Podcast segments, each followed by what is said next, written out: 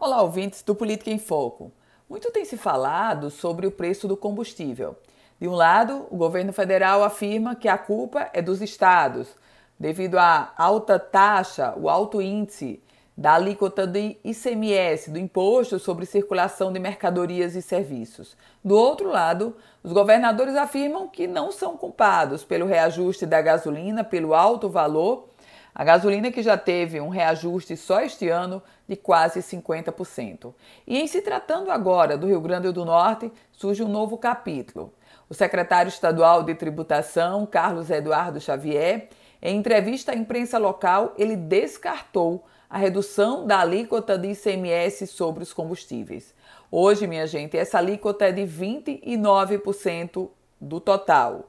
Ou seja, no valor que você paga da gasolina, do álcool, do diesel, do que for, do combustível, 29% é referente ao ICMS.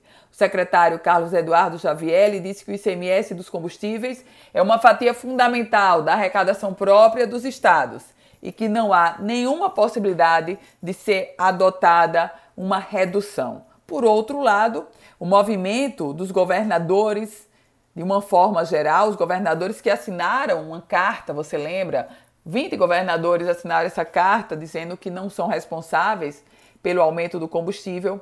Esse movimento ele se enfraqueceu um pouco com a postura do governador do Rio Grande do Sul, governador Eduardo Leite, que reduziu a alíquota do ICMS para 25%. O fato concreto é que o valor do combustível hoje ele é responsável e muito por uma grita gigante do sufoco financeiro que milhões de famílias passam no Brasil de uma forma geral e fica esse ping-pong, um coloca a culpa no outro e para o Rio Grande do Norte o caso é ainda mais grave porque é aqui onde nós estamos pagando, no caso de Natal, a gasolina mais cara entre todas as capitais, no caso do Rio Grande do Norte, o segundo estado com maior preço do combustível.